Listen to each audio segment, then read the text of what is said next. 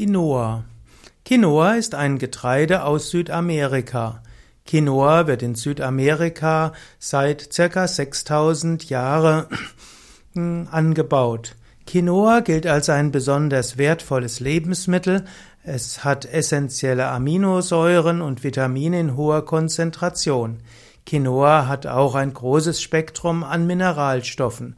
So wurde Quinoa im Jahr 2013 als Pflanze des Jahres äh, ja, ausgerufen. Quinoa ist also eine alte Getreidesorte, die gerade in den letzten Jahren auch im Westen bekannt wird.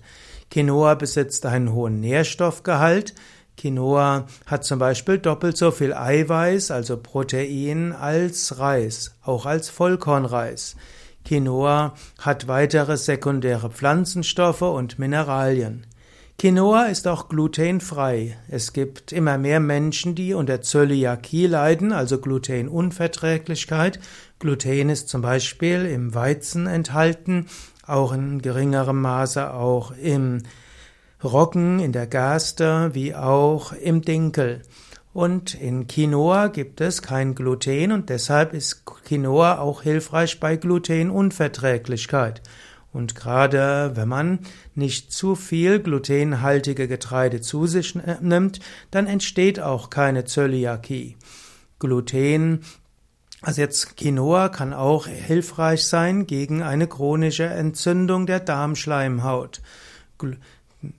Quinoa ist ein gut verträgliches Getreide und kann deshalb dazu beitragen, dass ähm, der Mensch ein gesundes Leben hat.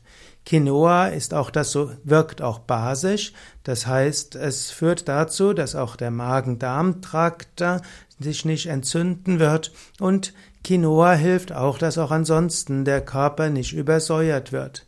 Es gibt auch Studien, die zeigen, dass Quinoa hilfreich ist gegen hohe Cholesterinwerte.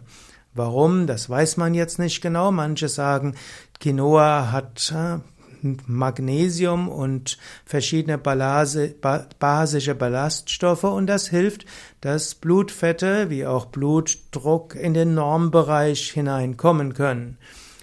Quinoa hilft auch, dass die Produktion der Gallensäure reguliert wird. Quinoa hat auch eine interessante Wirkung auf den Blutzucker und so kann Quinoa auch ein gutes Getreide sein als Vorbeugung gegen Diabetes. Quinoa schmeckt auch gut und ist leicht verträglich. Es gibt noch viele andere wissenschaftliche Studien, die zeigen, dass Quinoa in vielerlei Hinsicht hilfreich ist. Und so sollte man Quinoa in seinen Speiseplan aufnehmen. Heutzutage weiß man, dass es im Allgemeinen gut ist, verschiedene Getreide zu sich zu nehmen. Der Mensch ist nun mal von Natur aus Sammler hm, manche sagen auch Jäger und Sammler. Und in der Natur hat der Mensch sich eben ernährt von einer Vielzahl von verschiedenen Getreiden.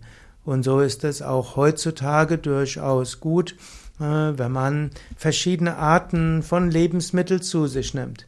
Also verschiedene Hülsenfrüchte, verschiedene Getreide und auch verschiedene hm, Gemüse, Salate und so weiter. Und so ist es gut, sich zu ernähren von, vom, vom Getreide her, wenn man Vollkorngetreide hat, abzuwechseln mit von Quinoa und Buchweizen und Amaranth und Hirse und wenn man es verträgt, eben auch Vollkorn, Weizen, Vollkorn, Roggen, Gerste, äh, dann auch noch Dinkel und verschiedene andere. Natürlich kann man seinen Kohlehydratbedarf auch mit Kartoffeln und Süßkartoffeln decken.